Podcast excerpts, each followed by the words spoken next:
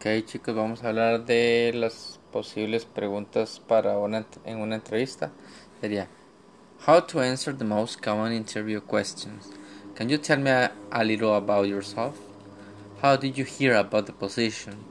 What do you know about the company? Why do you want this job? Why should we hire you? What are your greatest personal strengths? What do you consider to be your weaknesses? What is your greatest professional achievement? Tell me about a challenge or conflict you faced at work and you how and you know how deal with it. Where do you see yourself in 5 years? What's your dream job? What other companies are you interviewing with? Why are you leaving your current job? Why we, why were you fired?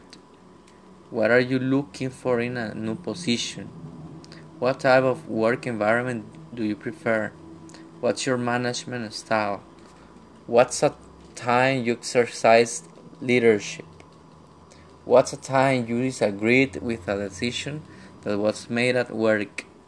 How would your boss and coworkers describe you? Why was there a gap in your employment? How do you deal with pressure or stressful situations?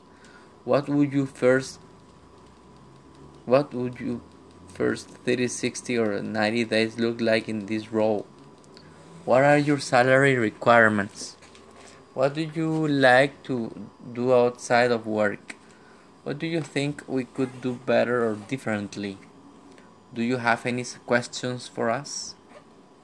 Those are questions for an interview. I hope it helps you a lot.